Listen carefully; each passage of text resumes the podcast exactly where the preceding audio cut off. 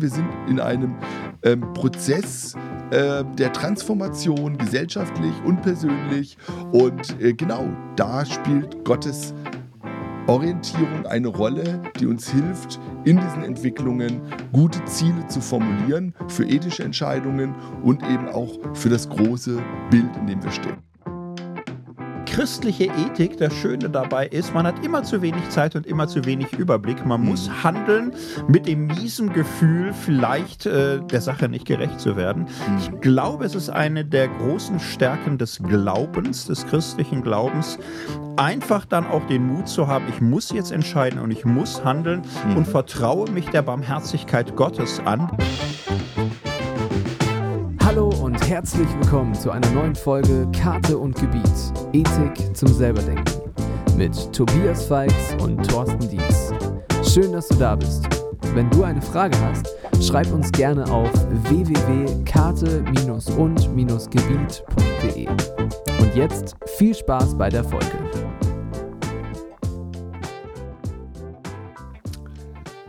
Herzlich willkommen zum Podcast Karte und Gebiet, die zehnte Folge. Mit mir ist Thorsten hier und es ist die letzte Folge, Thorsten. Ist unglaublich. Ist unglaublich, wobei letzte Folge, was weiß man heutzutage? Aber sagen wir erstmal so, letzte so, Folge. Okay. Ne? Irgendwann ist Schluss. Du weißt mehr, du hast Informationen. Nein, aber man kennt das ja, es kommt über die letzte Folge und dann, dann macht man irgendwie eine geheime Auswertung und dann irgendwann weiß okay. man, ob es wirklich die letzte Folge war. Und aber jetzt ist erstmal die letzte Folge. Jetzt erstmal so die letzte ne? Folge. Ja, die zehnte. Ja, klar. Ja, und eigentlich müssten es zwölf sein, ne? Also irgendwie so biblisch, ja, zwölf. Völker, zwölf Jünger, zwölf Folgen. Ja, aber zehn Gebote. Ne? Ja, also für einen Ethik-Podcast ist zehn, zehn Gebote, Gebote, okay, dann, dann ist vielleicht doch fertig. Und da kannst du jetzt nicht elf machen, das wird dann so okkult, apokryph oder so. Ja, weiß man nicht. Ne? Also, ja. ja. Und 666 werden es auch nicht werden. nee, lassen wir mal weg. Okay. Genau, ja, ja. Heute auf alle Fälle die zehnte Folge mit acht Schritten für eine gute ethische Entscheidung. Und wir sind dabei, eine Ethik zum Selberdenken und haben tatsächlich eine schöne Reise hinter uns durch äh, die Bibel, durch verschiedene biografische Stationen, durch große Leitthemen wie Liebe, Freiheit und letztes Mal Gerechtigkeit. Und heute versuchen wir das alles zu bündeln, zusammenzufassen, in acht Schritte zu systematisieren, da einmal gemeinsam durchgehen und äh, das soll so ein Leitfaden sein, wie man selbst gute ethische Entscheidungen treffen kann. Und ja, ich freue mich drauf und bin hm. gespannt, wie das wird und ob uns hm. das gelingen wird. Wir müssen an dieser Stelle mal Danke sagen. Es ist die letzte Folge und äh, wir sind nämlich gar nicht zu zweit nur hier immer, sondern der gute Tim ist unter uns. Tim Gutenberger, herzlich willkommen. Hi. Ähm, er äh, zeigt an, dass er da ist. Und äh, das ist unser Producer, der Mann im Hintergrund, der die ganzen Sachen aufnimmt und schneidet und äh, der dann auch die schönen Coverbilder macht und alles. Herzlichen Dank, Tim. Ohne dich hätte es diesen wunderbaren kleinen Podcast Karte und Gebiet gar nicht hm. gegeben. Dankeschön. Gerne. Ja, vielen Dank. Unsere Follower von Instagram kennen ihn ja, ja, auch, haben das da wahrgenommen und so. Aber die älteren Hörer, die nur auf Facebook sind, ja, kriegen das vielleicht weniger mit. Darum, genau. also. also, wer ja. bei Insta ist, Tim folgen ist im Grunde Pflicht. Ganz klar. Ja, ja also, dann ähm, noch so kleine Newsblog. Äh, Unsere Ethik ist ausverkauft. Das Buch. Oh. Ja, unglaublich. es, die zweite Auflage ist im Druck, kommt Anfang August, dann wieder lieferbar.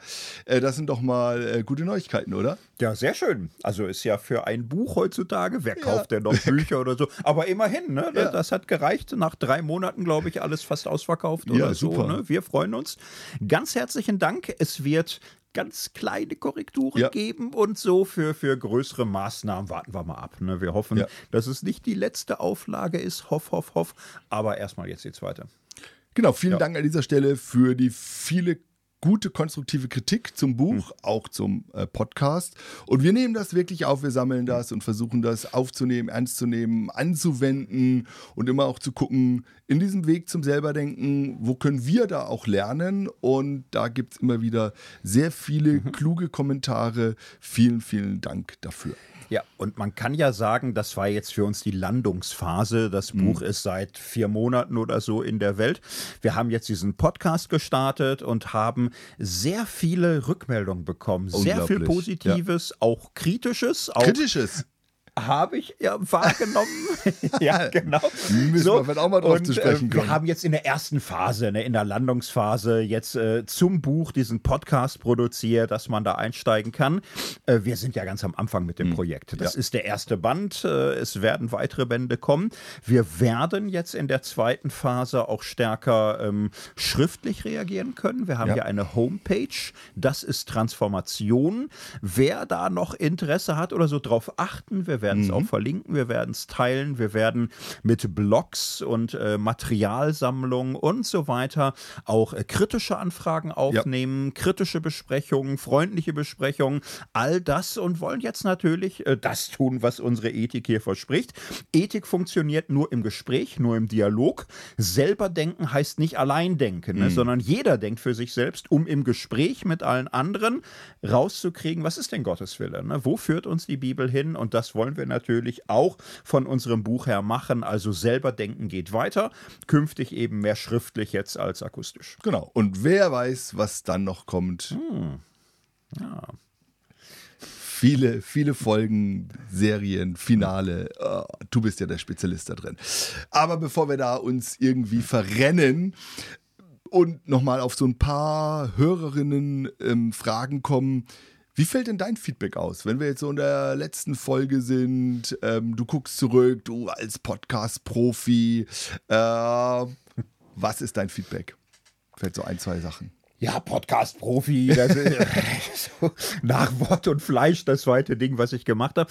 Es ist ein anderes Format. Wir haben einen schwereren Rucksack dabei mm, gehabt. Mm. So, und da hatte ich schon so die, ah ja, Antizipation, sag ich mal ganz vornehm. Oh, das ist jetzt nicht so äh, Unterhaltung und Humor mm. und bisschen Trash und bisschen Abenteuer wie Wort und Fleisch, sondern mm. ist es ein Lehrbuch. Es ist im Grunde ein wissenschaftliches Lehrbuch, was zwei Professoren Autoren geschrieben haben.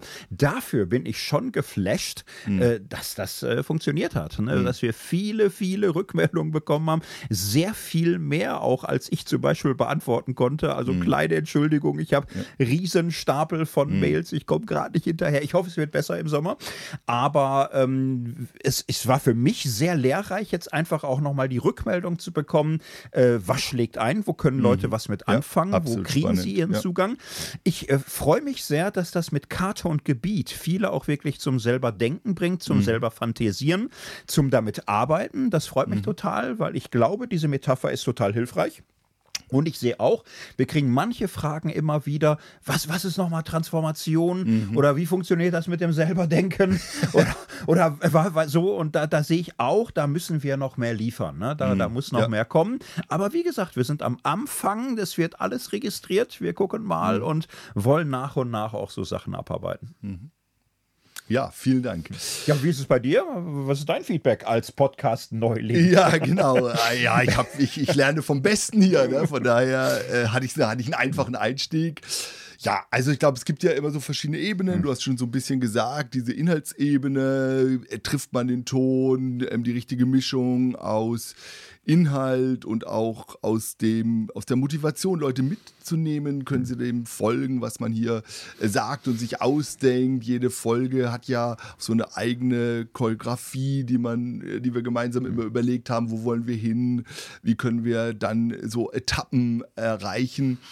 Und da habe ich das Gefühl, das wurde mit der Zeit auch immer besser noch. Wir haben uns aufeinander besser eingespielt ähm, und haben unsere Blicke besser verstanden und haben wie so ein altes Ehepaar am Ende da die, uns die Bälle auch besser hin und her schmeißen können. Und das, das fand ich schon gut. Deshalb ähm, äh, irgendjemand hat geschrieben, äh, die neunte Folge, das war die beste, mit Abstand die beste. Äh, und, ähm, und ich denke auch, ja, da ist was dran. Es mhm. wurde ähm, gar nicht so inhaltlich besser oder schlechter, sondern einfach nochmal vom Format Podcast. Also da haben wir in diesem ähm, Zweier, äh, Zweierschafts-Podcast-Duell ähm, eine gute Art und Weise gefunden, jetzt immer mehr, äh, besser damit umzugehen. Und dann persönlich habe ich unglaublich viel gelernt und bin dabei nochmal rhetorisch, spannend nicht so oft zu sagen, was dann immer gar nicht so einfach ist. Oder die Cessna doch ähm, nicht unterm Sofa zu lassen, sondern am Himmel und so weiter. äh, das ist ja schon interessant, weil du sprichst in diesen Podcast hinein und das geht alles wahnsinnig schnell. Du hast zwar so einen roten Faden im Kopf, aber dann redest du und dann ist es im Kasten, ja. Mhm. Und, ähm, und das finde ich auch okay, da auch mal Fehler zu machen und fehlerfreundlich zu sein und zu lernen. Und ähm, da ähm, finde ich, sind wir auf einem guten Weg. Mhm.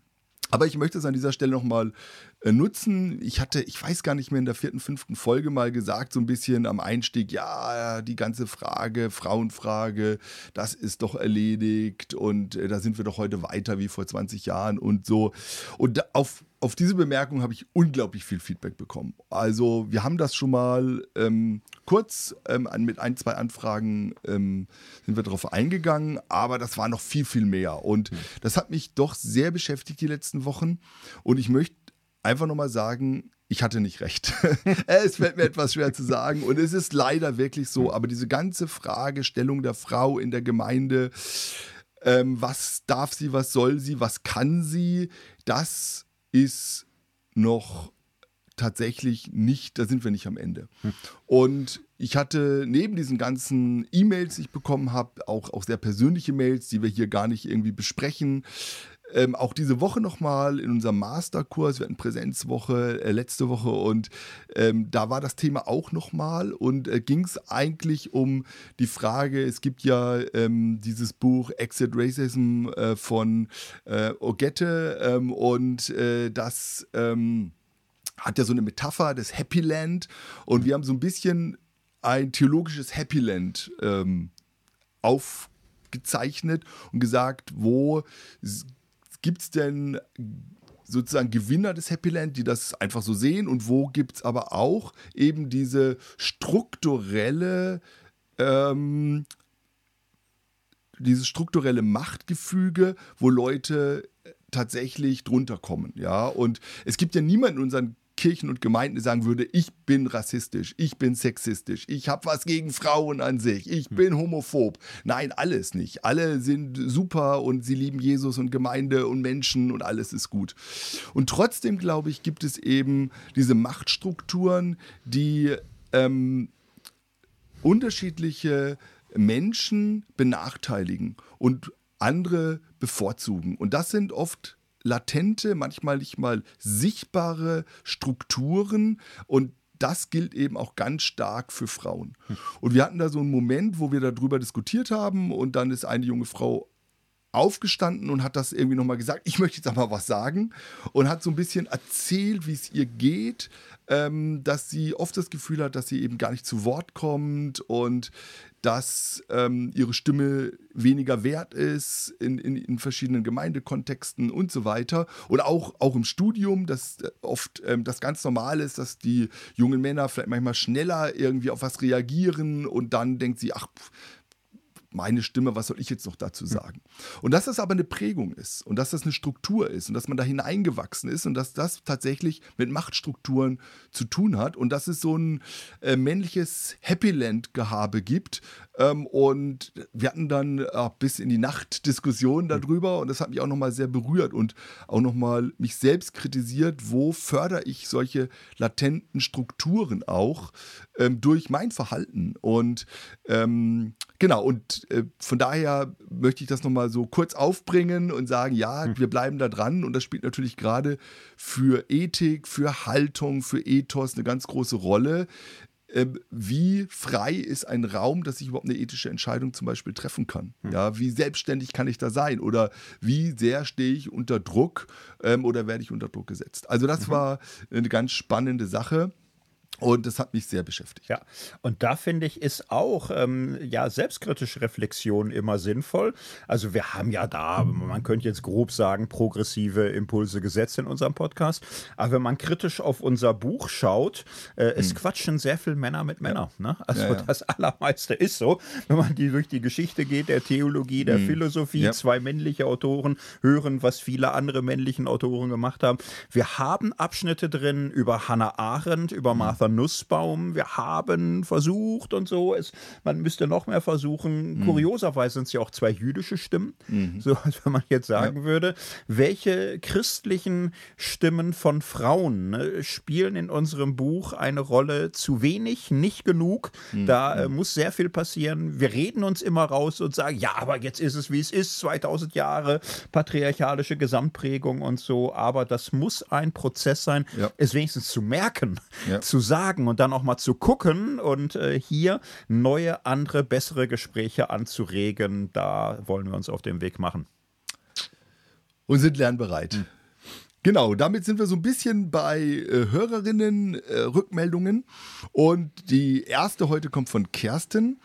Die sagt, ja, ich bin eigentlich seit einem Jahr auf der Suche nach Gott und habe mit dem Glauben so ganz äh, zart angefangen und schreibt so ein bisschen, ich bin im Glaubens-Azubi im ersten Lehrjahr und ähm, genau, hat mit Kirche gar nichts zu tun und ist über Podcast, Worthaus und Hossa so zum Glauben jetzt gekommen und hört jetzt gerade Kart und Gebiet und fragt, ob es Buchempfehlungen und Links geben würde nach jeder Folge. Das haben wir nicht. Sie würde nämlich gerne manche Dinge vertiefen, nachlesen, sich eben selbst ein Bild machen zum selberdenken.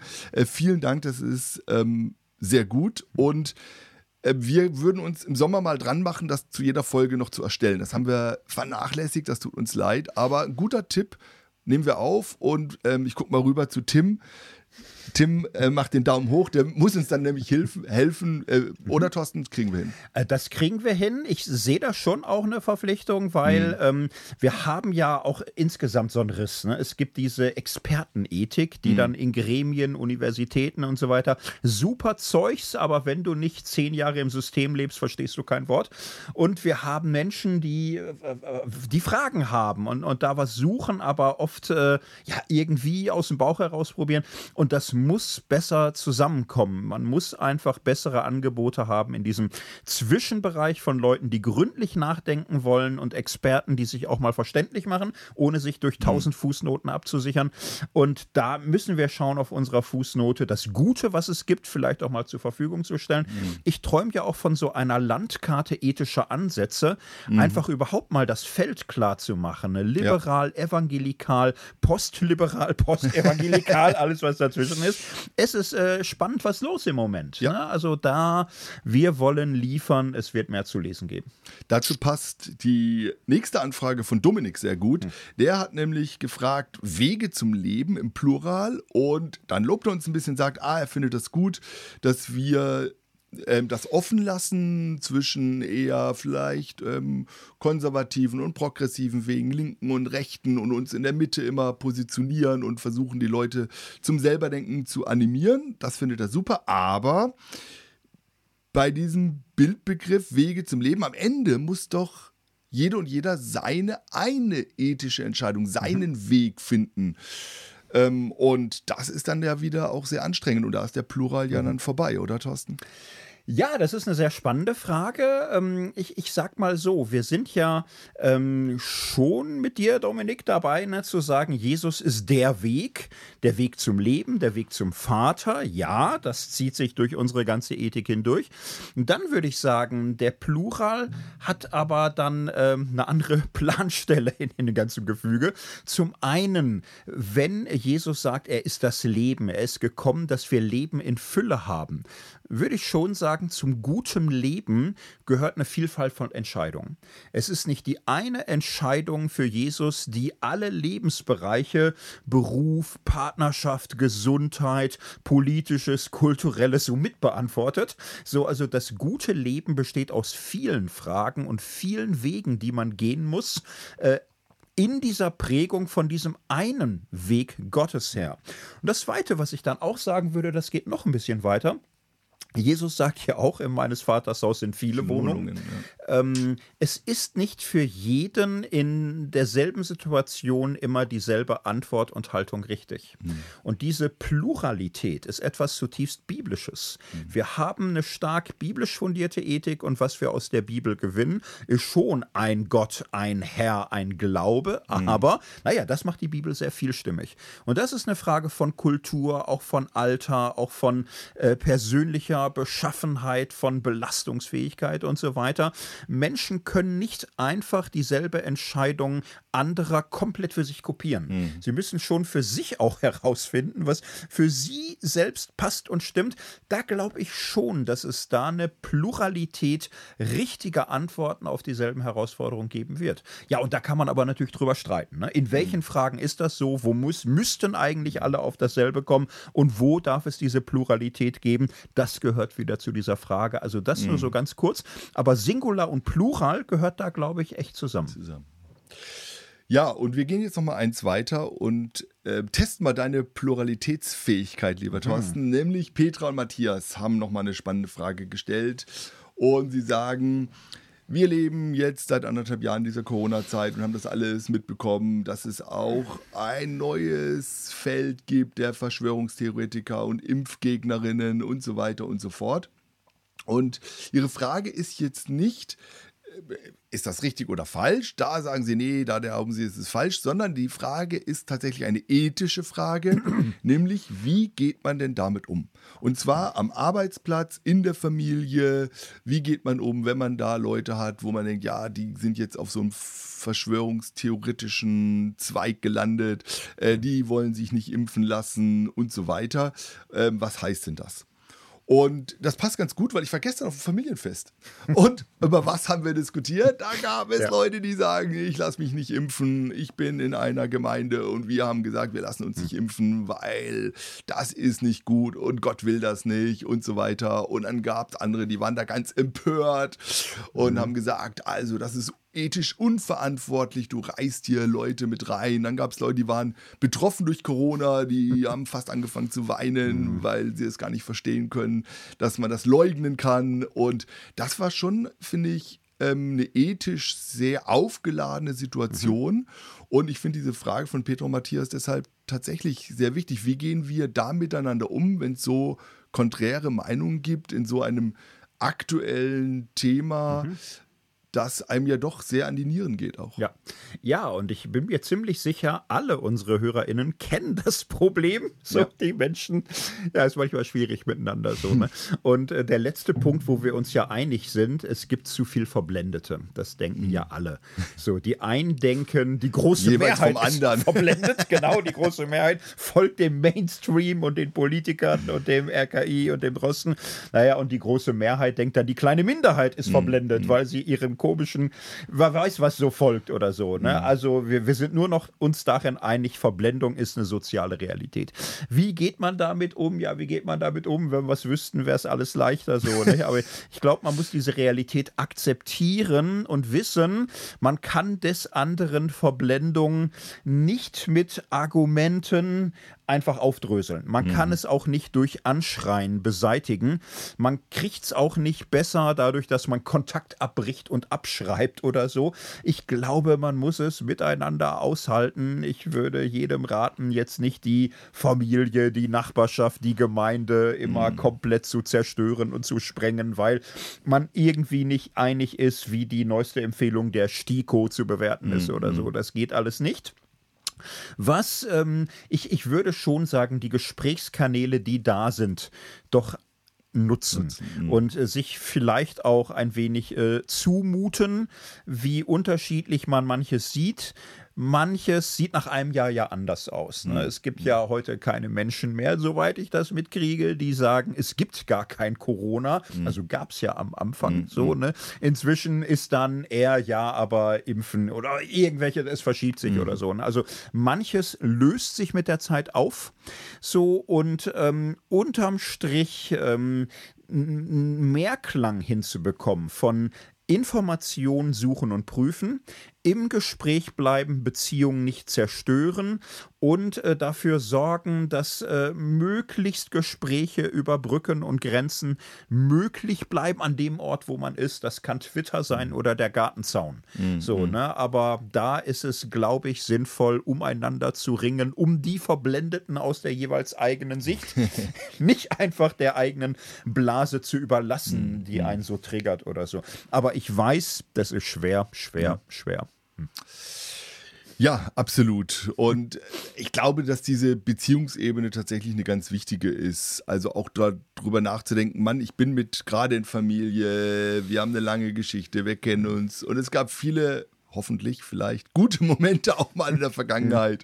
Und manchmal muss man dann einfach mal über Fußball reden oder über Themen, die einen irgendwie nicht so polarisieren und wo man gemeinsam traurig ist, dass äh, Schalke und HSV in der zweiten Liga spielen und dann hat man vielleicht ein gemeinsames Trauerbewältigungserlebnis und dann kommt man ein bisschen weg davon.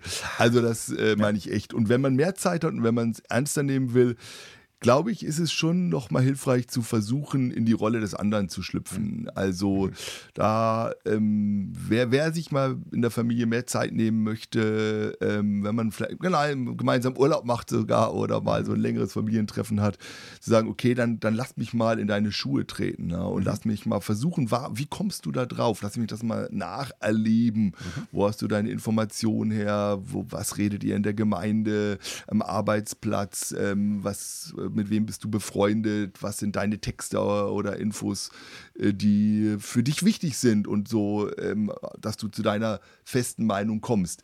Ähm, da merke ich, äh, gerade wenn es um jetzt nicht nur ähm, Leute, die einem nicht so wichtig sind, sondern wenn ich merke, da sind mir Leute wichtig, mhm. da nehme ich mir auch mal so Zeit, um, um das zu versuchen. Und da merke ich, dass allein diese Haltung hilft schon wieder in der Kommunikation und im Zusammensein. Mhm. Ja, damit kommen wir zum äh, letzten. Tanja, äh, Matthias und einige andere haben uns geschrieben und haben gesagt, Mann, ja, haben wir das gehört und wir haben darüber diskutiert und haben euch verfolgt auch in den sozialen Medien und es gab auch Kritik.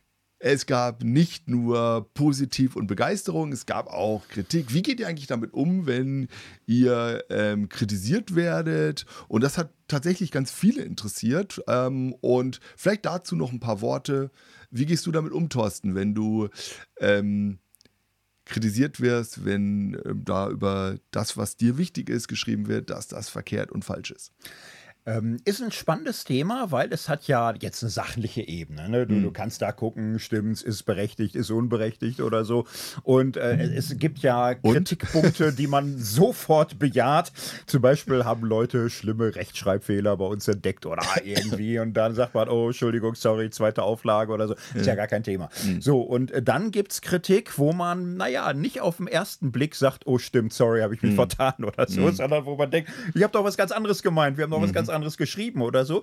Das ist ähm, eine Herausforderung, weil das hat ja eben nicht nur diese sachliche Ebene, sondern auch die persönliche Ebene. So mhm. alle Menschen sind mhm. Menschen, die ganz gern mhm. ja auch ähm, am liebsten natürlich Zustimmung und Respekt und Anerkennung haben, wenigstens ähm, Respekt dafür, dass man sich eine, eine, gründliche Meinung gemacht hat, wo man äh, hofft auf eine faire, gründliche, sachliche Auseinandersetzung und nicht eine Kritik, die abstempelt, die hm. ausgrenzt, mhm. die mhm. im Grunde für nicht ernstnehmbar oder so erklärt. Ne?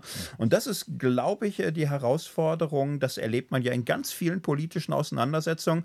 Man muss es, denke ich, hinkriegen, ähm, toxische Streitigkeiten in konstruktive Auseinandersetzungen zu verwandeln. Mhm. Und dafür muss man je nach äh, persönlicher Verfasstheit oder Gesamtstimmung auch manche Atemübungen machen oder so, mhm. dass man nicht auf die Ebene geht, persönlich beleidigt, persönlich mhm. verletzt, angegriffen, unter Druck oder so mhm. um mhm. sein Leben kämpft, sondern wieder hinkommt, auf die Sache kommt und äh, die, das Axiom im Grunde akzeptiert, Wahrheitsfindung gibt es nie ohne gegenseitige Kritik und Infragestellung. Mhm. Wissenschaft lebt von Kritik, das ist äh, der, der Geist der Wissenschaft, äh, zu sagen, wir kämpfen nicht um unser Renommee, um unser Ansehen, mhm. sondern wir sind Teile eines Prozesses. Mhm. Und es geht nie darum, dass der einzelne Wissenschaftler Recht behält, sondern dass der Gesamtprozess konstruktiv ist und Wahrheitsfindung befördert. Das ist bei den Naturwissenschaften durch ihre strenge Methode Methodenorientierung leichter. mhm. Bei Geisteswissenschaften ist die, ja, sind die Perspektiven, die man entwirft, weltbildhafter und persönlichkeitsabhängig. Mhm. Darum kann man das nicht so ganz machen, aber der Sache nach. Ne, es ist, glaube ich, immer der Punkt, so konstruktive Auseinandersetzungen anstreben Ich habe so gemacht, du scheint mir auch, wir sind auf manches eingegangen, auch Ja. in sozialen Netzwerken, haben manches kurz andiskutiert. Bei manchen anderen Sachen würde ich auch sagen, kann man auch erstmal stehen lassen, kann man sacken lassen, kann man Mhm. Gucken, genau, kann man auch weitere Rezensionen abwarten. Mhm. Und jetzt für ein Buch, das Buch ist drei, vier Monate auf dem Markt, es ist technisch nicht möglich, dass es schon ausführliche Rezensionen zum Beispiel in Mhm. Zeitschriften gibt. So, ne? Also ein, zwei, drei Sachen gab es oder so, ne? aber im Grunde fängt es ja jetzt erst an. Mhm. Ja. So kommt jetzt die Phase. Und äh, wir wollen schon antworten oder ich möchte auch absolut. antworten auf Dinge und dann auch genau gucken, ne, wo sind einfach Missverständnisse, wo fühlt man sich nicht getroffen, wo sind gegensätzliche Betrachtungen Ja. von Fragen, die man auch erstmal aushalten muss und wo lernt man dazu, ne? wo kommt man einen Schritt weiter. Und das wird aber für die zweite Phase jetzt die Herausforderung sein, nach und nach einzelne Kritikpunkte abzuarbeiten. das minus ist minus transformation.de.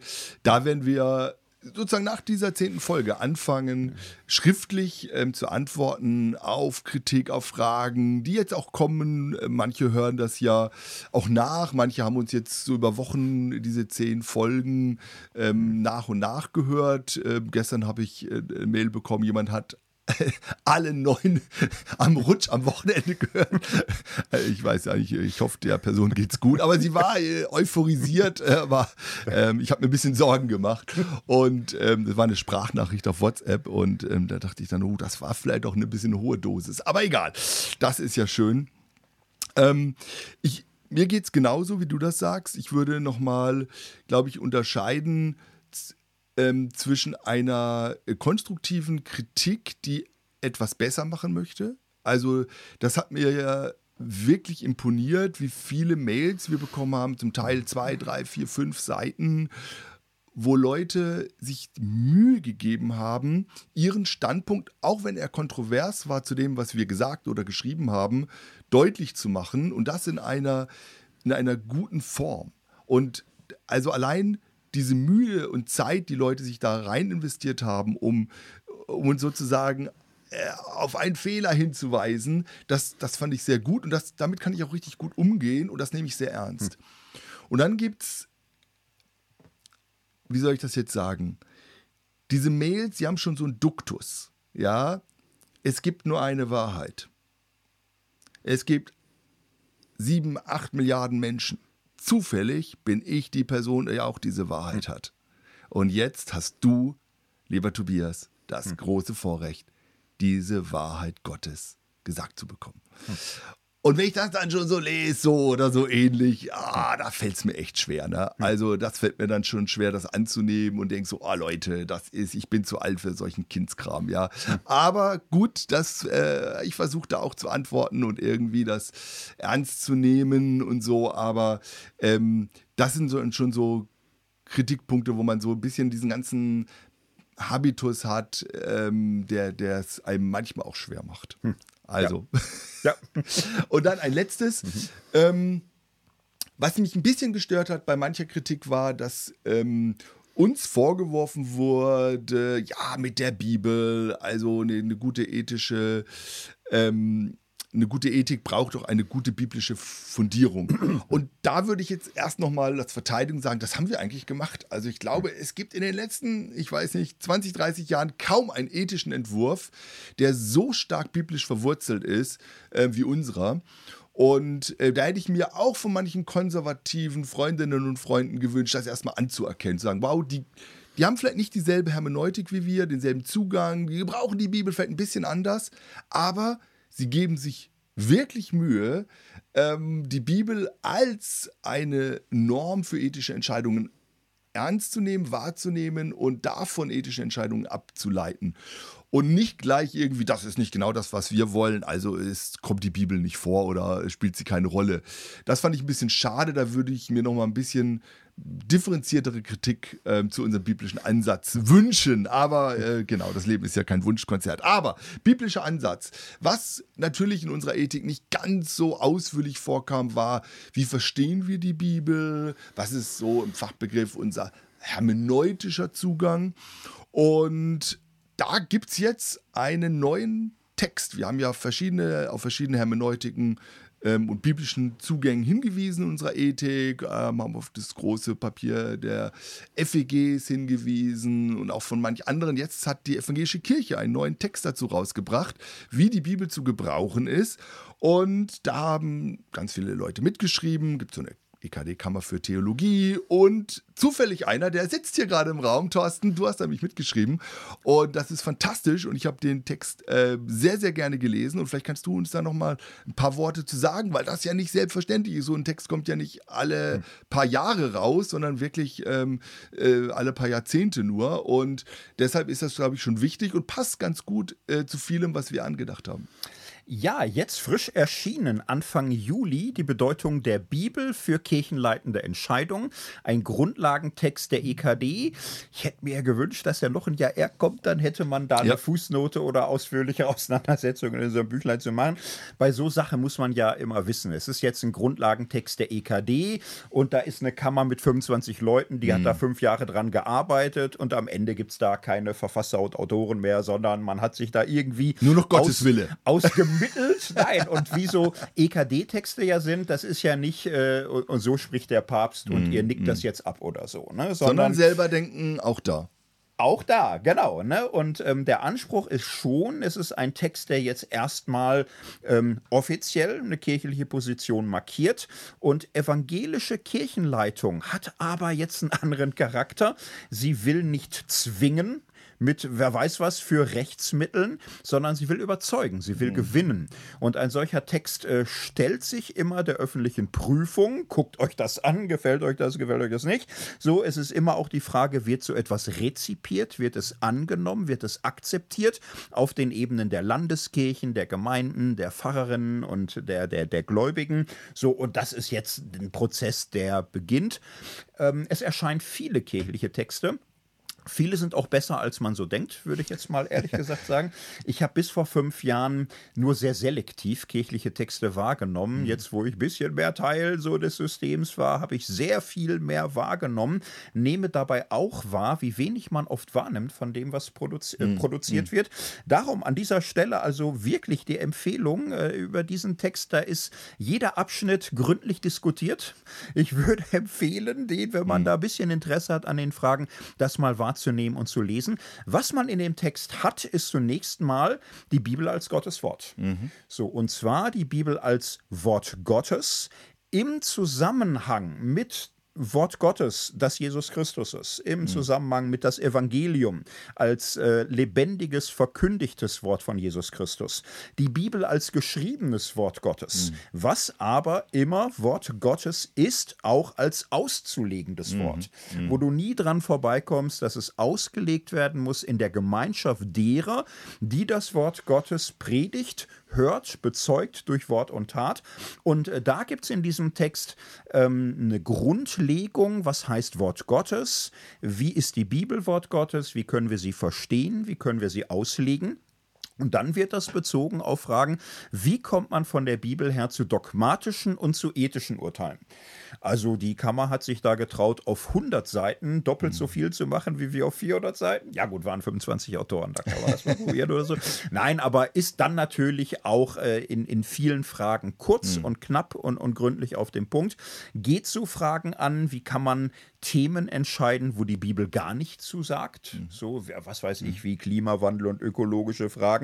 So, äh, kann man da gar nichts Christliches mehr zu sagen oder gibt es da irgendwelche biblischen Prinzipien? Wie geht man um mit sehr strittigen Fragen, zum Beispiel Frauenordination, so in der mhm. großen Ökumene sehr strittig. So, oder auch Fragen, wo man auch denkt, ja, Abendmahl für Kinder. Ne? So, so mhm. erstmal kein zentrales Thema, aber wie entscheidet man das jetzt und woran entscheidet man das? Und äh, dafür hat ähm, dieser Text zum einen Fallstudien entwickelt für solche Fragen und ein System, wie man grundsätzlich umgeht mit die Bibel und heutige Fragen. Und das ist in diesem EKD-Text gebracht auf das Wort Überlegungsgleichgewicht. Die ersten Reaktionen dazu haben sich jetzt nicht überschlagen vor Begeisterung. Also die ersten fanden das jetzt nicht zu sexy. Äh, in Zeitzeichen Reinhard Marwick würde ich mhm. empfehlen. So, der macht da eine sehr feine, äh, wohlwollende Besprechung, sagt aber Überlegungsgleichgewicht, wer denn dieses Monster da aus dem Schrank gelassen. Ähm, witzigerweise in unserem Ethikentwurf kommt es zufälligerweise mhm. auch vor. Mhm. Überlegungsgleichgewicht. Ähm, dazu jetzt noch mal ein paar Gedanken, weil es schon ein spannendes, wichtiges, wichtiges Konzept ist. Müssen das wir einmal gemeinsam sagen vielleicht? Überlegungsgleichgewicht, okay. genau. Ähm, John Rawls hat es mhm, erfunden. Genau. Da heißt es Reflexive Equilibrium auf Deutsch Überlegungsgleichgewicht halt. Aber man merkt, es ist irgendwie so eine komische Kiste. Na, was ist damit gemeint? Es geht schlicht um eine Konstellation von unterschiedlichen Gesichtspunkten, die man für die Entscheidung einer Frage berücksichtigen mhm. muss. Mhm. So, es, es geht ganz schlicht darum, eine Frage muss äh, normgerecht entschieden werden und sachgerecht. Mhm. Du musst gucken, was ist die Realität, was ist die Wirklichkeit, was ist Sache und du musst schauen, welche Norm, welcher Wert, welches Gut, welches ethische Prinzip ist für die eigene Handlung entscheidend. Und dann musst du näher schauen, du musst bei dem Prinzip Prinzipien schauen. Was sind überragende Prinzipien wie Menschenwürde? Und was sind ganz konkrete Regeln und Gebote, von denen du auch überzeugt bist. Und die stehen manchmal in Spannung und manchmal ist es nicht so ganz einfach, wie man Freiheit und eine konkrete Anweisung zusammendenkt. So und auch in der Wirklichkeit, da hast du, manches kannst du wissenschaftlich greifen, manches hat rechtlich politische Aspekte, manches ist irgendwie so eine Frage von Weltanschauung, von mhm. Gefühl, so gar nicht ganz klar. Und der entscheidende Punkt ist, Du musst das alles berücksichtigen. Du kannst nicht die Wirklichkeit ignorieren und einfach stur nach Prinzip fahren. Du kannst aber auch nicht sagen, die Wirklichkeit wird mich führen. Ich will gar nicht nachdenken. Ich will auch mhm. gar nicht diskutieren. So Überlegungsgleichgewicht heißt, berücksichtige alle Aspekte, die da sind. Und ähm, Versuch es auszumitteln, so dass jeder Aspekt berücksichtigt wird. Es geht dabei nicht um eine Konkurrenz, welches, äh, welcher Aspekt der wichtigste ist. Das ist nicht der Punkt, sondern du musst sie gleichermaßen berücksichtigen. Und das macht dieser IKD-Text wirklich sehr interessant und spannend. Ja, und unser Buch auch, so ja. würde ich jetzt mal sagen. Und äh, das wird ja jetzt heute unsere acht Schritte zur ethischen Entscheidung. Das ist im Grunde so die Entwicklung eines mhm. Überlegungsgleichgewichts einfach mal als Gebrauchsanweisung. Genau, da würde ich sagen, dann äh, legen wir da mal los und stellen diese acht Schritte für eine gute ethische Entscheidung äh, vor. Damit fassen wir im Grunde jetzt die vergangenen neun Folgen auf und versuchen die zu systematisieren. Und dabei geht es uns nicht um ein Abarbeiten und wenn ich diese acht Punkte nur richtig durchgehe, dann kommt am Ende immer eine gute Entscheidung raus, sondern das sind das werden wir jetzt gleich sehen, acht Punkte, die wir hilfreich finden, um die eigene Meinung zu reflektieren, um ebenso ein Überlegungsgleichgewicht also herzustellen und zu gucken, was beeinflusst eigentlich meine ethische Entscheidung. Ähm, vielleicht ähm, kognitiv, aber vielleicht auch emotional. Was kann ich auf den ersten Blick sehen und was nicht? Und welche Rolle spielt dabei denn für mich selbst auch die Bibel? Und das soll uns helfen, in diesem großen Bild, Karte und Gebiet, eben zu unserem Ziel zu kommen und unser Ziel zu erreichen, das wir eben mit einer ethischen Entscheidung haben. Und wir haben so drei Etappen, wo wir diese acht Schritte zusammenfassen. Das eine ist losgehen, die zweite Etappe ist orientieren und die dritte Etappe ist dann ankommen. Und da wollen wir uns jetzt auf den Weg machen, mhm. gemeinsam. Und wir gehen los. Was ist denn wichtig, wenn wir vor einer ethischen Entscheidung stehen? Wir gehen los. Was ist denn da äh, der erste Schritt, der ähm, wichtig ist, Thorsten? Ja, und kurz nochmal zur Einordnung. So mancher kennt vielleicht aus der Pädagogik, aus der Soziologie, aus was der Befreiungstheologie, ein Dreischritt Wahrnehmen, Urteilen, Handeln. Mhm. Das ist ziemlich klassisch. Wahrnehmen, Urteilen, Handeln. Also du musst gucken, was, was ist die Situation.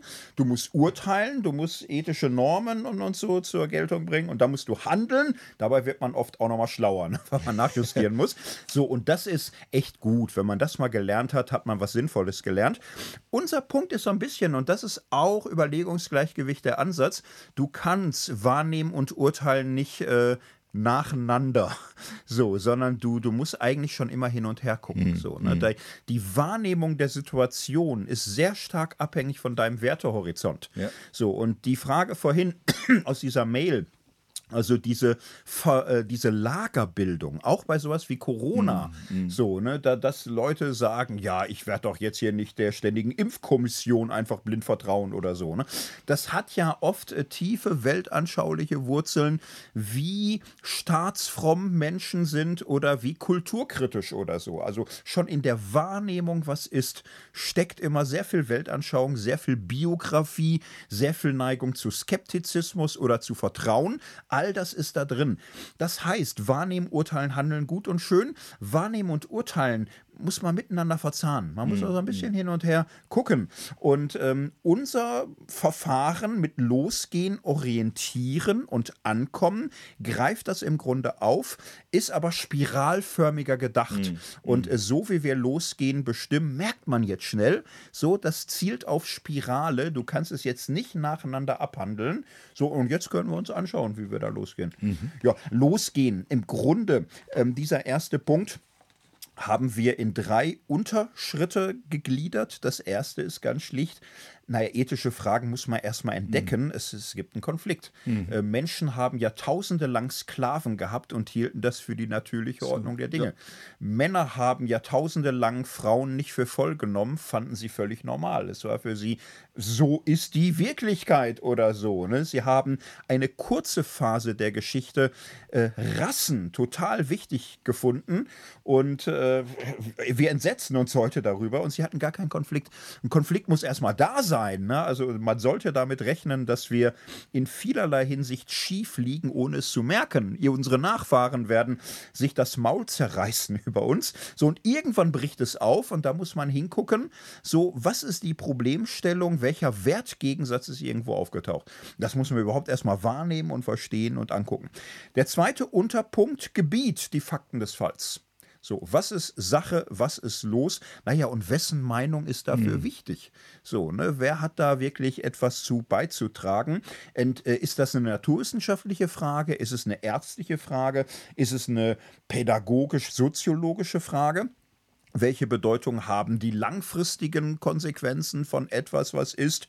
Was hat äh, damit, äh, was weiß ich, das Ökonomische zu tun? Ge Geht es da um Geld? So, cui bono, mhm. hängt da irgendwie mit drin? So, das ist alles, was der Fall ist. Und unser dritter Unterpunkt ist ganz schlicht, ähm, nimm einfach mal wahr, dass du nicht Gott bist. Also du siehst es nicht von außen neutral, abstrakt, völlig unabhängig, sondern du bist Teil dieser Welt. Du bist in irgendeiner Weise involviert. Du hast da deine Interessen. Du wirst bedroht, du, du profitierst oder du hast Nachteile davon. Und nimm das mal wahr, auch in welchem sozialen Gefüge dich das so trifft, welche Freundschaften oder Connections da auf dem Spiel stehen. So, und diese drei Punkte, das ist unser erster der Punkt losgehen, bevor man entscheidet, erstmal genau hingucken, was ist los. Genau, und äh, zum Losgehen gehört natürlich dann auch das Gebiet erkunden. Also, welche Fakten gehören dazu? Also, du hast gerade schon gesagt, es ist erstmal wichtig, so äh, gucken, welche Personen sind beteiligt. Aber es geht natürlich jetzt auch um Orientierungsfragen. Also, was ist das Ziel? Welche persönlichen Ziele werden da vielleicht berührt? Welche Visionen? Auch ähm, in welche Kontexte kommt das hinein? Spielt das. Äh, Familie, Gemeinde, Gemeinwesen, welche grundlegenden Fragen werden auch berührt. Also die Frage nach dem Menschenbild, was für ein Menschenbild habe ich, welche Fragen der religiösen Identität gehören dazu. Also wer ist Gott für mich? Welche Macht hat er? Und natürlich auch die Frage der äh, kulturellen Prägung. Wo komme ich her? Das muss ich erstmal reflektieren. Ähm, du hast vorhin schon gefragt ähm, oder das angesprochen mit dem Weltbild. Das ist natürlich mhm. ganz schön stark. Also ich bin in einer bestimmten Kultur groß geworden, die hat mich geprägt und äh, natürlich ähm, ich habe das für ein bisschen mit diesem Happy Land angesprochen. Ähm, auch bei ethischen Entscheidungen ist es natürlich immer wieder wichtig, wer profitiert. Äh, bin ich hier in einer Mehrheit? Bin ich in einer Minderheit? Ähm, bin ich in einer gesellschaftlichen Minderheit? Aber diese ethische Entscheidung ist in meiner Blase zum Beispiel, habe ich eine Mehrheit. Hm. Das kann ja auch sein. Also da habe ich zwar, zwar gesellschaftlich ähm, einen Gegenwind, aber ich habe äh, Positives in meiner ähm, äh, Blase, in der ich bin, in meiner Gemeinde, Familie, was auch immer, oder umgekehrt, mhm. dass ich zwar gesellschaftlich äh, mehrheitsfähig bin, aber dort plötzlich in den Leuten, die mir sehr wichtig sind, in meinem Freundeskreis, ähm, kritisch anecke. Also das sind Dinge, die müssen bedacht werden. Und mhm. zu Fakten gehört natürlich auch dann dazu, welche Dimensionen gehören da dazu. Also welche rechtlichen Dimensionen, also was ähm, ist die ganze Frage nach der Gesetzlichkeit in Deutschland, ähm, was in welche wissenschaftliche Disziplinen gehört das? Um, äh, und überhaupt äh, gibt es ein gewisses Fachwissen dazu, äh, warum finde ich dieses Fachwissen gut oder schlecht? Kann ich damit was hm. anfangen? Wie komme ich da überhaupt hin? Welche auch ähm, sozioökonomischen Faktoren werden berührt, aber auch welche psychologischen Dynamiken ähm, haben damit zu tun. Ethische Entscheidungen sind ja oft Entscheidungen, die in Dilemmata-Situationen sind und deshalb emotional aufgeladen sind. Und deshalb sind die da besonders wichtig. Hm. Ja. Und ich finde das ähm, total spannend.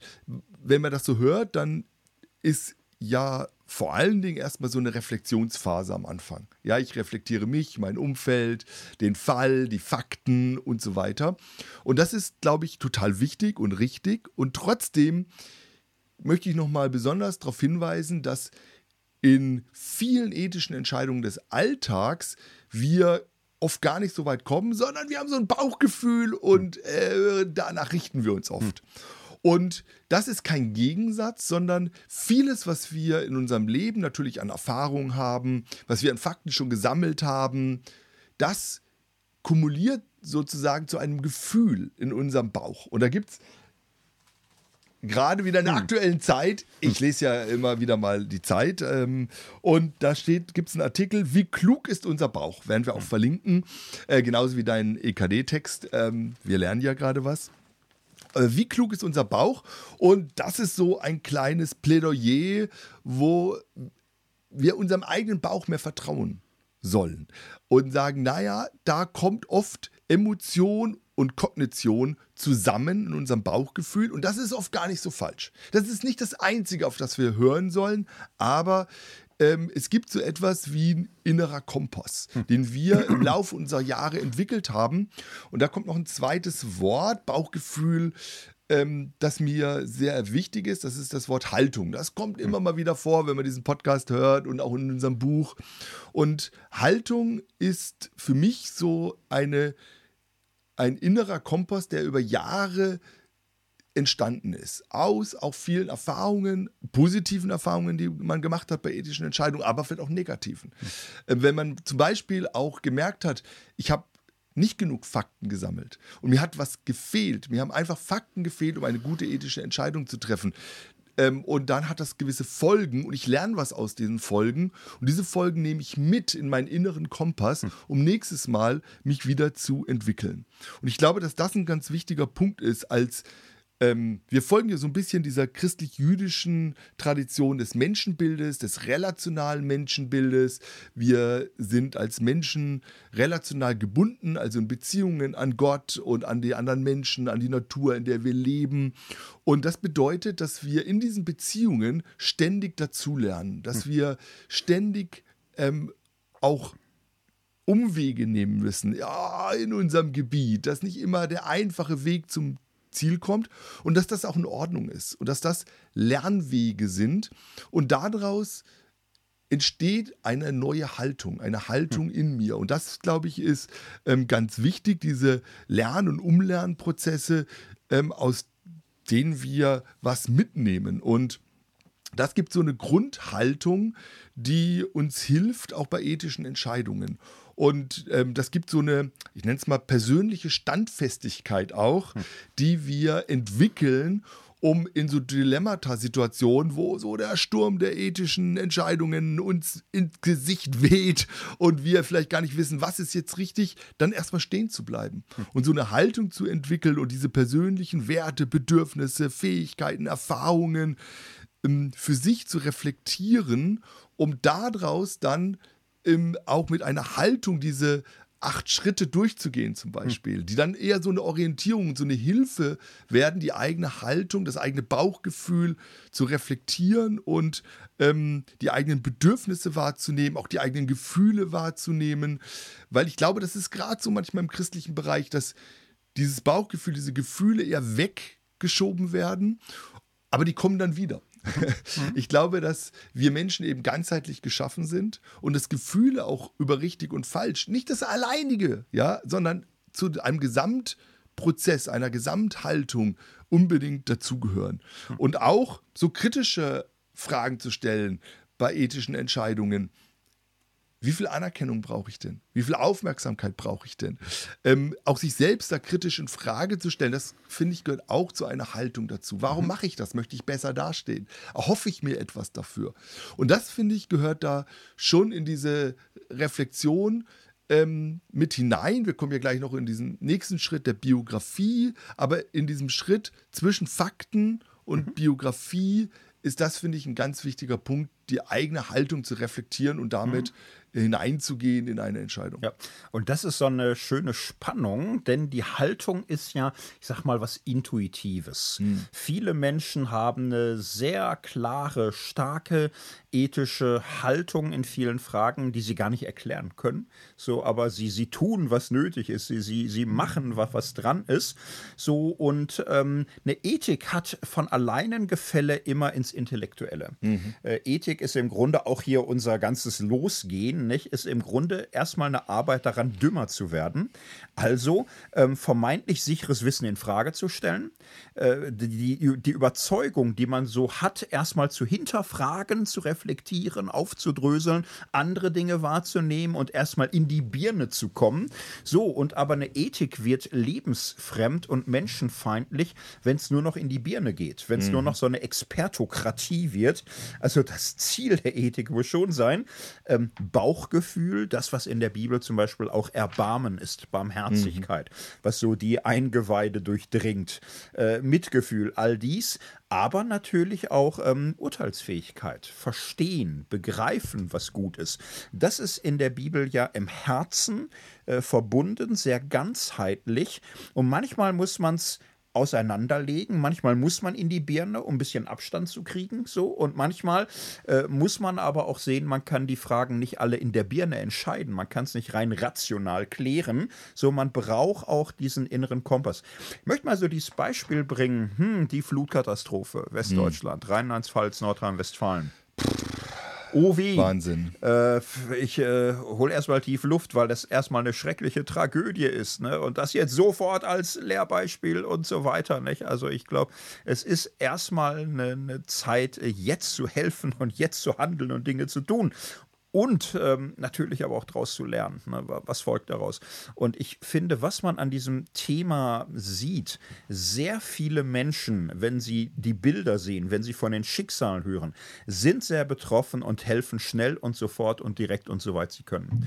Und äh, da zeigt sich sehr viel Haltung, da zeigt mhm. sich sehr viel auch mhm. an moralischer Substanz, die bei ganz vielen Menschen da ist. Und das gehört zur Gott-Ebenbildlichkeit, dass Menschen einander helfen, mhm. solidarisch solidarisch sind und tun, was getan werden muss in der Situation der Not. Und man sieht, es geht dann an bestimmten Stellen auseinander, ne, wenn man nach den Ursachen fragt. Denn irgendwo hat das Ursachen. Wetter ist Wetter, aber Klimaveränderungen steigern die Wahrscheinlichkeit von bestimmten Wetterkonstellationen. Mhm. Das ist mhm. abstrakt. Mhm. Das spürt der Bauch nicht. Mhm. Unser Bauch hat kein Gefühl für den Unterschied von Klima und Wetter. Man kann mhm. das verstehen, dafür muss man aber in die Birne, würde ich jetzt mal ganz schlicht mhm. sagen. So, und das ist eine ethische Aufgabe, zu sagen, es ist super, dass viel da ist an unmittelbarer Hilfsbereitschaft und Mitgefühl und helfen und handeln wollen. Und wenn man das aber ernst meint, müsste man auch die größeren weiteren Zusammenhänge verstehen. Was ist Prophylaxe und was brauchen wir an äh, Katastrophenvorsorge, aber auch an Katastrophenbewältigungskompetenz und was brauchen wir an äh, globaler Prophylaxe. So, und das ist dann sehr theoretisch und da haben wir oft noch kein Bauchgefühl. Mhm. Aber ohne Bauchgefühl kommen wir natürlich gar nicht in die Gänge. so dieses Spektrum zu bespielen und auch erstmal wahrzunehmen, diese verschiedenen Ebenen, das gehört alles dazu. Ne? Verstehen, den Sachverhalt begreifen, was ist los im Gebiet, aber natürlich eben auch persönlich involviert sein und tun, was getan werden muss. Hm. Also losgehen, damit beginnt's. Konflikt, Beschreibung der Problemstellung. Das zweite Schritt ist dann Gebiet erkunden, die Fakten des Falls. Und zu diesem Losgehen gehört noch ein drittes. Ähm, äh, die, den eigenen Standort feststellen. Also wo stehe ich denn gerade hier, wenn wir so diese Karte aufmachen, die ist riesengroß und wo stehe ich denn und warum stehe ich denn hier? Und ich glaube, das ist ganz wichtig, diese eigene Rahmenstory, die ist gerade schon bei dieser Haltung ähm, angeklungen. Wo komme ich her? Was hat mich bisher in meinem Leben geprägt? Welche ethischen Entscheidungen habe ich bisher gefällt? Oder war ich auch Teil von? Ähm, welche Erfahrungen habe ich gemacht? Und ähm, warum stehe ich denn hm. hier und was macht mich denn aus? Ja, was hat mich geprägt? Wir haben schon so Stichworte genannt wie Weltbild, kulturelle mhm. Prägung. Ähm, ich bin eher äh, vielleicht ähm, schuldorientiert aufgewachsen und nicht schamorientiert, eher individualistisch statt kollektiv. Ich äh, bin es gewohnt, eine ethische Entscheidung vielleicht alleine eher zu entscheiden und nicht eine ethische Entscheidung im Kollektiv, in der Familie zu entscheiden. Also all das hat ja eine gewisse Prägung. Genauso eine gemeindliche, theologische Prägung, reflektiert oder unreflektiert. Ähm, wo komme ich her? Wie wurden in meiner Gemeinde, in meiner Kirchgemeinde Entscheidungen getroffen? Wie wurde das kommentiert? Wie wurde damit umgegangen, wenn ethische Fehltritte waren, wenn ethische Konflikte aufgetaucht sind? Äh, was war da der Umgang miteinander? Also all das hat mich ja geprägt und all das bringe ich mit und all das bringt mich zu diesem Punkt in dieser Karte, wo ich mhm. jetzt gerade stehe. Ja. Und ich glaube, dass es, bevor es jetzt losgeht, ich das immer wieder reflektieren muss und mich fragen muss, wo stehe ich da? Und mhm. ich glaube noch ein letztes, ich muss unterscheiden, dieser ethische Fall ist, bin ich da beteiligt oder nicht? Also ähm, bin ich Teil eines ethischen Konflikts, einer ethischen Dilemmata-Situation oder entscheide ich sozusagen am grünen Tisch? Hm. Ähm, und bin nicht beteiligt, bin außen vor. Ich glaube, das ist ein ganz großer Unterschied. Gerade wenn man im in der Familie ist. Wir haben ja verschiedene Themen wie selbstbestimmtes Sterben auch angesprochen. Das ist einfach ein, ein wahnsinniger Unterschied, wenn es um meine Eltern geht ähm, oder ob ich jetzt mal eine ethische Fingerübung mache und sage, naja, mhm. ich, ich sammle jetzt mal die Fakten. Und ich glaube, das ist am Anfang eben wichtig, gerade weil wir das zusammenbringen wollen auf der einen Seite das Kognitive, die Fakten und auf der anderen Seite die Haltung, das Bauchgefühl, die Emotionen und die schlaflosen Nächte, die mir vielleicht auch eine mhm. ethische Entscheidung dann tatsächlich machen. Und beides gehört eben zusammen und beides ist wichtig, dass es in so einer Art kreativen Spannung steht und nicht einseitig aufgelöst ja. wird. Und das hat immer eine soziale Komponente, also gerade Weltbild. Nehmen wir mal äh, christliche Strömungen. Ne? Für manche christliche Strömungen ist so ein äh, Bewusstsein der konstituierenden Bedeutung des eigenen Glaubens für die Gesellschaft zentral. Man hat so irgendwo das Gefühl, man steht mit seinem Glauben in der Mitte der Gesellschaft. Staat und Gesellschaft, Erbe, Kultur sind christlich geprägt und man ist mitten in der Gesellschaft verantwortlich für das Wohlergehen aller. So, und das ist für viele eine ganz tiefe Prägung in sehr katholischen Bundesländern werden sehr katholische Menschen immer dies Gefühl haben, das ist unsere Heimat, das ist unser Bayern, das ist unser Saarland und unser Glaube und unsere Kultur und unsere Caritas und, und so weiter. Und wir stehen für das Gemeinwesen und das Gemeinwohl ein. So, und dann gibt es andere Menschen, die haben mit ihrem Glauben eine viel stärkere separatistische Haltung. Für die ist immer klar, Welt ist Welt und Gemeinde mhm. ist Gemeinde. Mhm. Und die Welt geht nach ihren Regeln. Und in der Welt, ja, das sind ganz andere Dinge normal. Dualistisch. Und in der Welt, ja, da, da dreht sich ja jeder um, um sein persönliches Wohl. Wir als Gemeinde, wir fragen nach dem Willen Gottes. Für uns mhm. ist die Bibel verbindlich, aber das ist für uns Gemeindeethik, ja. Und Welt, ja, da, da kannst du mit sowas. Und das ist ein Riesenunterschied. So, mhm. das, das ist total verschieden so. Und, und, und man, man merkt es dann an bestimmten Fragen, da sind dann auch bestimmte Grundfragen klar. Separatistische Haltung würde immer sagen, ja, Sexualität in der Welt ein Chaos. Mhm. Nur noch äh, Lust und Ego und, und äh, Gemeinde haben wir ganz andere Regeln. So.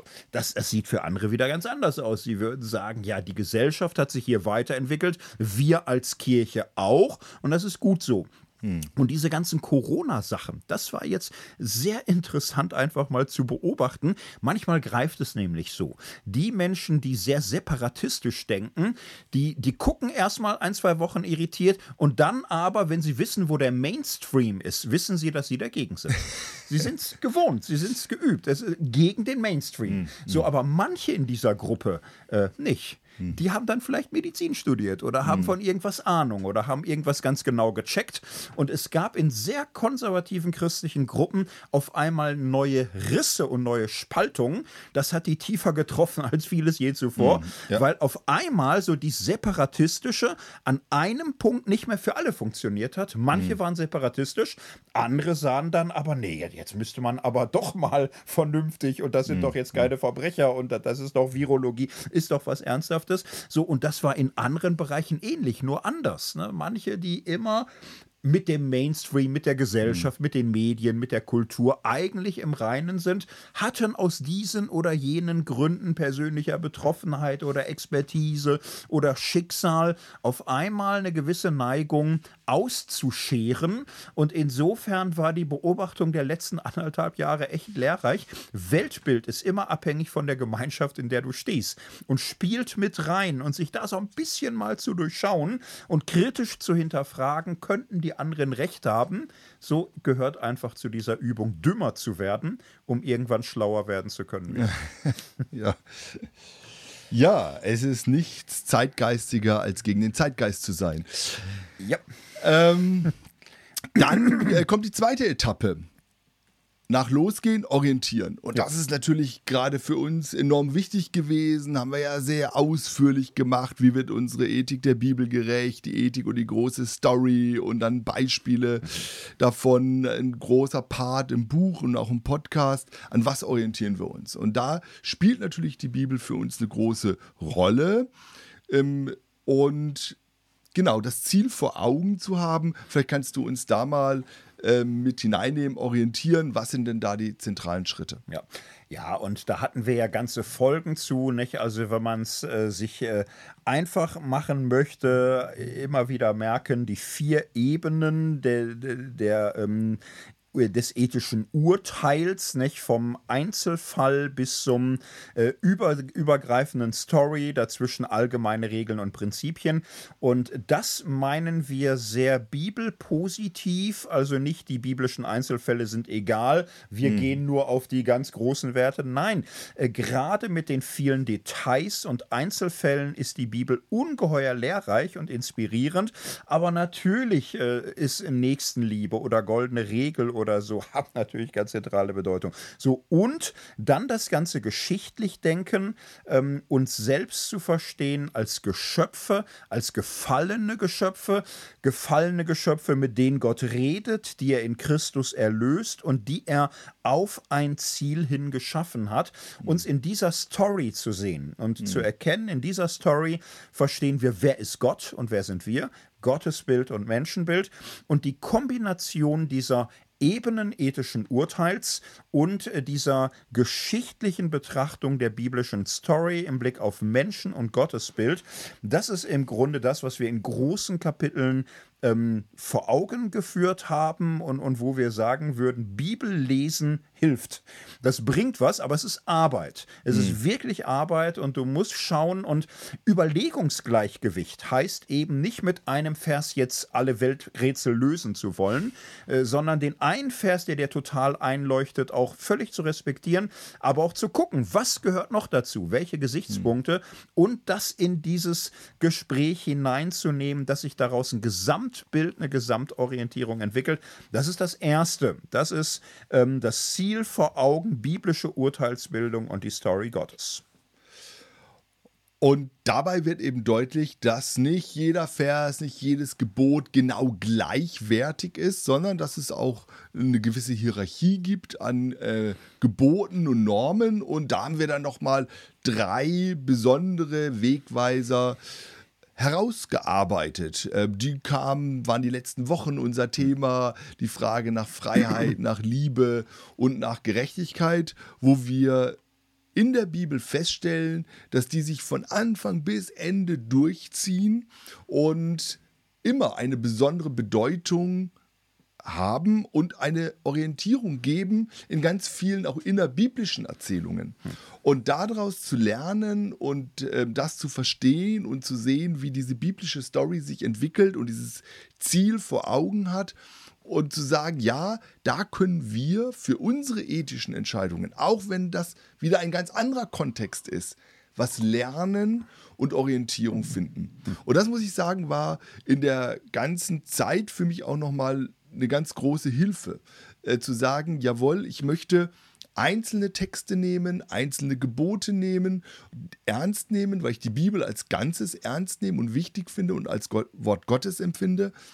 Und dann auch wieder gucken, ich möchte das Ganze sehen, die ganze Story Gottes, die ganze Bibel. Und das nicht gegeneinander auszuspielen, sondern miteinander ins Gespräch zu bringen und zu fragen, was bedeutet das denn dann in diesem Horizont auch des Ganzen und auch in der Zielausrichtung, weil das ist ja immer das, was wir wollen, ähm, mhm. das große Ziel Gottes zu erreichen und nicht irgendwie zurückzugucken und zu sagen, wie war es denn mal gut im Paradies? Mhm. und ah, das war alles so super und das ist der Maßstab und alles andere, das, das wollen wir nicht, sondern zu sagen, nein, wir sind in einem ähm, Prozess äh, der Transformation gesellschaftlich und persönlich.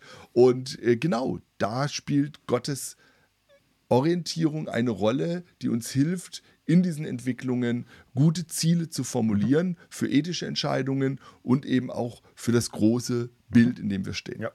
Und äh, da haben wir unseren äh, zweiten Unterpunkt hier Wegweiser so formuliert, dass wir jetzt keine binnenchristliche Ethik machen. Also christliche mhm. Ethik ist unser Ding, aber keine binnenchristliche, sondern eine solche ja. christliche Ethik, die geöffnet ist ja. für den heutigen äh, Gesprächsstand Menschenwürde grundlegend, Menschenrechte als ja. die großen Orientierungsbojen unserer Gesellschaft. Die haben christliche Prägung, aber eben auch nicht nur auch humanistische, liberale, sozialistische, wer weiß, was für Ideen sind da eingeflossen. Und äh, christliche Ethik ist heute in der Gesellschaft eine Stimme. Es ist die Stimme, die wir reinbringen wollen, aber wir wollen sie reinbringen. Wir wollen sie ins Gespräch bringen mit allen möglichen Orientierungen. Äh, große Fragen sind eben äh, gesellschaftliche, soziale Fragen, die nicht mehr Christen, Buddhisten, Juden, ja. Muslime für sich allein klären können. Die müssen gesprächsfähig werden. Mhm. So, und da sind Menschenrechte das, wo wo wir alle uns hoffentlich irgendwie finden können mit unserer besonderen Perspektive. So, und dann sind diese modernen Ausdrücke wie Menschenwürde, Selbstbestimmung, aber auch verschiedene Formen von Verteilungsgerechtigkeit, Beteiligungsgerechtigkeit und Befähigungsgerechtigkeit zum Beispiel nicht notwendige Kategorien, die wir brauchen, um urteilsfähig werden zu können. Gut, und irgendwann in Beschäftigung mit diesen Fragen muss man entscheiden. Ja. So muss man sagen, in dieser Situation Lockdown, ja oder nein? Impfpflicht, ja oder nein? Neues äh, Gesetz assistierter Suizid, wie? So, da, da muss man mhm. entscheiden und man wird versuchen, bestimmten Normen zu folgen, nachdem man gründlich geguckt hat, was ist los. Ja. Also, damit kommen wir zur dritten Etappe. Nach diesen Orientierungen jetzt dritte Eta Etappe ankommen. Und da geht es jetzt nochmal ganz klar, es gibt, wenn wir das jetzt alles überschlagen, oft unterschiedliche Wege. Hm. Unterschiedliche Handlungsoptionen. Äh, wir haben überlegt, wir haben geguckt, wo orientieren wir uns, aber es gibt auch viele Orientierungen. Hm. Auch biblisch-theologisch ist nicht immer alles ganz so einfach. Und jetzt haben wir uns Gedanken gemacht und jetzt haben wir vielleicht auch verschiedene Handlungsoptionen herausgearbeitet. Und ich glaube, das ist jetzt äh, ganz wichtig, auch gerade bei einer Ethik zum Selberdenken, dass man diese verschiedenen Handlungsoptionen zu Ende denkt und überlegt, was für Konsequenzen haben die denn?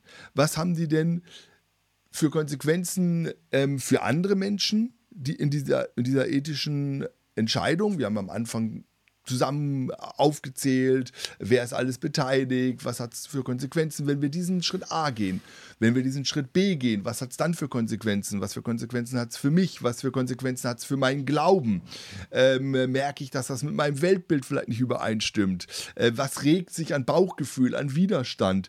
Und dann geht es natürlich Vor- und Nachteile aufzuzählen. Und wirklich, ähm, ja, da hilft, glaube ich, nichts. Da muss man arbeiten. da muss man sich Gedanken machen, das alles äh, niederzuschreiben. Oder, was ich manchmal ganz hilfreich finde, ähm, mit meinem Mentor drüber zu reden. Wenn ich in so einer Situation bin, wo eine ethische Dilemmata-Situation bin, genau an diesem Punkt der verschiedenen Wege, dieses Ich, ich möchte ankommen, ähm, mit jemandem zu reden, zu diskutieren, Dinge durchzudenken. Nicht, dass er mir am Ende sagen soll, nimm Plan A oder B oder Richtung A oder B, sondern dass er mir hilft zu spiegeln, was heißt denn das? Oder den Mut haben, Dinge zu Ende zu denken, weil ich vorher abbreche, weil, mir, weil, weil, hm. weil ich es gar nicht möchte oder sowas. Und ich glaube, äh, das ist eben wichtig und dann auch ähm, ganz natürlich solche Fragen, ist es machbar? Ist es rechtlich in Ordnung? Ähm, gegen was verstoße ich vielleicht jetzt hier auch? Und ähm, was für Konsequenzen hat mein Handeln dann für alle Beteiligten und ähm, welche Nach- und Vorteile muss ich dann in Kauf nehmen? Also die Rechnung auch berechnen, äh, die auf mich zukommt, wenn ich eine ethische Entscheidung mhm. treffe. Also das ist so der Schritt 6, den ich ganz äh, wichtig finde. Verschiedene Wege, Handlungsoptionen, Ethik zum Selberdenken. Ein bisschen mühevoll, aber wichtig, bevor ich dann vielleicht mal eine vorläufige Entscheidung treffe. Hm. Ja, und die trifft man dann, dann hat man sie wirklich getroffen. Und wenn man sie getroffen hat, ist es auch noch mal gut, sich selbst zu tragen, äh, wie geht's mir denn jetzt damit? Mm, ne? mm. Also ist es kohärent mit meinen bisherigen Lebensentscheidungen? Ne? Passt es dazu? Ist es irgendwie stimmig? Ist es konsequent? Kann ich das in meine eigene Lebensgeschichte gut reinbringen? Passt es zur ja, Gemeinschaft, in der ich mich befinde? Ne? Ist das für uns einfach dass wir hier unsere Spur weiterziehen oder stellt das unser bisheriges Weltbild in Frage? Mhm. Muss man sich da nochmal mhm. neu orientieren? Verändert das an unserer Weise, wie wir denken, glauben und, und so? Wie denken wir es mit Gott zusammen? Mhm. Und das ist ja etwas, damit sind wir noch lange nicht durch, zum Beispiel die aktuellen großen Fragen Corona, Viren, aber auch Klima. Was macht das mit unserem Gottesglauben? So, mhm. was macht das mit unserem Weltbild? Wie verstehen verstehen wir ähm, das Reich Gottes? Wie verstehen wir unsere Berufung angesichts einer chaotischen, schwierigen, widerständigen, oft tragischen, grausamen Welt? Man muss es sich zusammenreimen. Man muss da schon irgendwie einen Plan oder irgendeine Idee haben. So, nicht? Und äh, auch sehen, äh, für wen hat meine Entscheidung Folgekosten? Mhm. Hat es für mich Folgekosten? Profitiere ich, opfere ich, verzichte ich auf etwas oder ja. nötige ich anderen Verzicht zu? Äh, man muss es wenigstens wissen. Nicht? Also viele Entscheidungen sind mit Zumutungen verbunden an die eigene Adresse oder an andere. Man sollte es wenigstens merken, dass man sich vielleicht auch äh, sagen kann, es tut mir wahnsinnig leid, aber wir wussten es nicht anders oder so. Das ist an dieser Stelle sehr wichtig aber tatsächlich im Bewusstsein, so habe ich mich entschieden, mhm. so halte ich es für richtig und jetzt lassen wir das äh, einem Prüfdurchgang nochmal mhm. äh, durchlaufen. So, und dann entscheidet man und handelt, aber es geht noch weiter. Ne? Ja, also ich glaube, dass wenn ich so eine ähm, vorläufige Entscheidung getroffen habe, dass ich schon noch mal so eine kurze Zeit der Reflexion brauche. Ein paar Tage, wenn das irgendwie möglich ist, um nochmal auf meine innere Stimme zu hören, dieses Bauchgefühl, diese Haltung. Regt sich da was? Man sagt ja immer so, werde ich ruhig, kriege ich einen Frieden über diese Entscheidung. Ja, ich glaube, das ist wichtig. Mhm. Und manchmal merkt man, da kommt eine Unruhe. Ja, und diese Unruhe, die ist vielleicht auch berechtigt und der sollte ich nachgehen, diesen Gefühlen nachgehen, die ernst nehmen. Ähm, aber auch, dass ich überlege, führt diese Entscheidung zu einem guten Leben, führt Mhm. die ähm, Entscheidung dazu, dass es Menschen besser geht? Oder wer, wer leidet denn unter dieser Entscheidung? Und gibt es Leute, auf denen ähm, die müssen die Kosten bezahlen? Mir geht es vielleicht ganz gut mit der Entscheidung, aber äh, ich treffe die Entscheidung auf Kosten von anderer, anderen. Und das sind so Dinge, die, glaube ich, sind schon nochmal gut zu durchdenken. Also führt die Entscheidung zu einem Guten, wer, wer nimmt Schaden ähm, und da nochmal durchzugehen, bevor ich dann vielleicht sage, jetzt treffe ich die endgültige Entscheidung. Ja. Und dann muss man natürlich, wenn man die Entscheidung getroffen hat, schon jedes halbe oder ganze Jahr gucken. Wir haben ja alle gerade Übung, Corona-Bewältigung. Entscheidung war ja Priorität haben Infrastruktur und Industrie. Äh, Es muss alles weitergehen, es muss irgendwie weiter funktionieren. Der Wohlstand, die Wirtschaft, all das muss laufen. Keine Priorität äh, in erster Linie Bildung und Kultur. Also wir lassen die Betriebe offen und machen die Schulen zu. So, und das kann man nachvollziehen und hm, kann man wirklich irgendwo nachvollziehen. Aber wie lange? So, was sind die langfristigen Folgen für geschloss von geschlossenen Schulen? Für welche Altersgruppe? Das weiß man nicht am Tag 1 des Lockdowns. Man muss es aber auswerten. Man muss, muss wirklich gucken. Und man kann nicht dritten, vierten, fünften, sechsten Lockdown machen und sagen, hat sich ja bewährt, Betriebe auf Schulen zu. Man, man muss schauen, welche Folgekosten sind für Kinder, sind für Jugendliche, sind für Studierende wirklich da. Das kann dazu führen, dass man im Einzelfall dann auch mal anders entscheidet und aus Gerechtigkeitsgründen sagt, wir müssen jetzt die Lastenverteilung auch nochmal neu justieren. So hoffentlich äh, denkt man nicht, eine Entscheidung, da müssen wir jetzt immer beibleiben. Manchmal sieht man eben auch erst auf Dauer, wie hoch der Preis wirklich war. Ja, und ich finde, das ist ja auch nochmal in unserem Bild Karte und Gebiet. Ich habe jetzt eine ethische Entscheidung getroffen, ich habe das Ziel vor Augen, ich habe Orientierung und ich entscheide mich für diesen Weg. Und manchmal ist damit vielleicht auch schon ein ethischer Fall, ein ethisches Dilemmata erledigt. Die Entscheidung ist gefallen, sie ist vielleicht auch nicht mehr rückgängig zu machen. Aber oft sind wir in unserem Leben in Situationen, ähm, sei es das von dir gerade angesprochene Corona-Management, äh, das wahrscheinlich noch ein bisschen länger geht, sodass wir immer wieder an Weggabelung kommen. Dass es nicht ein Weg ist, der jetzt dann bis zum Ziel führt, sondern wir immer wieder an neue Weggabelungen kommen und uns immer wieder neu entscheiden müssen. Und ich glaube, deshalb ist auch wichtig, dass eine ethische Entscheidung nicht mit der Entscheidung einfach vorbei ist, sondern dass da eben Reflexionsphasen jetzt ähm, kommen und ich auf dem Weg auch nochmal überlege, war es richtig? Ähm, fühlt sich's richtig an? Merke ich, die Richtung stimmt? Oder merke ich schon beim Laufen irgendwie, es fühlt sich verkehrt an, ich gehe nicht mehr, die Sonne steht auf der verkehrten Seite. Äh, wie gehe ich jetzt damit um? Welche Konsequenzen hat das? Ähm, und ähm, auch vielleicht, wie können in Zukunft ethische Konfliktsituationen die ein ähnliches Muster haben. Wie gehe ich denn damit um? Also ähm, diese acht Schritte, die wir jetzt skizziert haben, die ja auch nicht einfach abzuarbeiten sind, du hast das vorhin gesagt, die manchmal zirkulär sind, die sich manchmal wiederholen, die kann man ja auch verinnerlichen. Und die werden ja so eine Art Mindset auch. Und äh, ich, ich komme in Situationen und ich weiß, ah, ich muss auf bestimmte Dinge achten. Ich kenne meinen, meinen inneren Kompass. Ich höre auf meine Gefühle. Ich weiß, dass ich manchmal dazu neige, zu emotional oder zu kognitiv zu entscheiden, weil ich es eben reflektiert habe. Ich weiß, ich bin eine bestimmte Persönlichkeit. Ja, ähm, zum Beispiel diese ganze Frage nach Werte und Normen, das hat ja ganz viel auch mit der Persönlichkeit zu tun. Es gibt Menschen, für die sind Normen gute Orientierungen, an die man sich halten kann oder auch nicht, aber die gehen auch über Schilder hinweg. Und dann gibt es Persönlichkeitstypen, wenn die eine bestimmte Norm hören, dann halten sie sich zu 100 Prozent. Und wenn sie sich nicht dran halten, dann fühlen sie sich über Wochen oder Monate schlecht.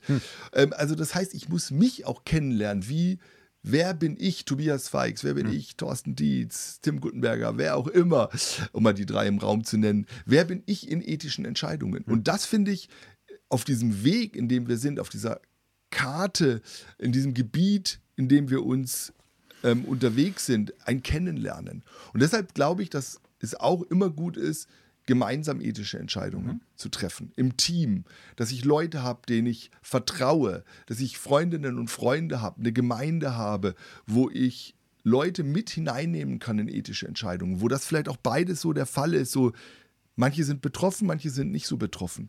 Das kann ja auch eine Hilfe sein, äh, mal Druck rauszunehmen. Ähm, Dinge auszusprechen, das glaube ich ist ganz wichtig. Mhm. Ähm, und de deshalb ist dieser Weg für eine ethische Entscheidung irgendwann zu Ende und geht trotzdem weiter. Ja. Und ähm, ein Gedanke noch, äh, das Ding ist ja, man hat dafür immer zu wenig Zeit und immer zu wenig Überblick. Mhm. Zu wenig Zeit. Unser Podcast ist ja auch quasi jetzt zu Ende. Nein, jetzt sag's nicht, sprich's nicht aus. Ein Thorsten. Gedanke dafür, ähm, christliche Ethik, das Schöne dabei ist, man hat immer zu wenig Zeit und immer zu wenig Überblick. Man mhm. muss handeln mit dem miesen Gefühl, vielleicht äh, der Sache nicht gerecht zu werden. Mhm. Ich glaube, es ist eine der großen Stärken des Glaubens, des christlichen Glaubens, einfach dann auch den Mut zu haben, ich muss jetzt entscheiden und ich muss handeln mhm. und vertraue mich der Barmherzigkeit Gottes an, denn mhm. im letzten, ich, ich kann es nicht komplett durchrechnen, ich habe keinen Gottesstandpunkt. Mhm. Das ist so der Punkt, wo Ethik wirklich am Ende mhm. ist und wo Dogmatik hilft, wo Glaube hilft, wo Vertrauen auf Gottes Weisheit und Gottes Barmherzigkeit helfen kann, gelassener zu sein, mit der eigenen Überforderung mhm. klarzukommen. Mhm. Das so als letzten Gedanken würde ich ja. noch beisteuern. Und zu wissen, all meine ethischen Entscheidungen sind immer nur vorletzte mhm. Entscheidungen. Die allerletzte Entscheidung, die wird Gott und Jesus treffen. Und deshalb sind all unsere Entscheidungen, seien sie noch so schwierig oder noch so großen Dilemmata-Situationen, sind immer nur vorletzte Entscheidungen bei all den Konsequenzen, die die haben können. Und das kann manchmal auch ein bisschen Entlastung sein, dass ich das weiß. Da kommt einer, der hat das letzte Wort. Und von daher ist das letzte Wort noch nicht gesprochen, auch in diesem Podcast nicht. Es war mir eine Freude und Ehre, lieber Thorsten, mit dir zusammen hier nachzudenken über ein nicht einfaches Thema und ich habe viel gelernt. Herzlichen Dank dafür. Ganz meinerseits, unsere vorletzten Worte haben mir viel Freude gemacht und vielleicht kommen ja noch andere vorletzte Worte oder Texte. Wer weiß das? Wer weiß das? Okay, herzlichen Dank und viel Spaß. Tschüss. Macht es gut. Tschüss.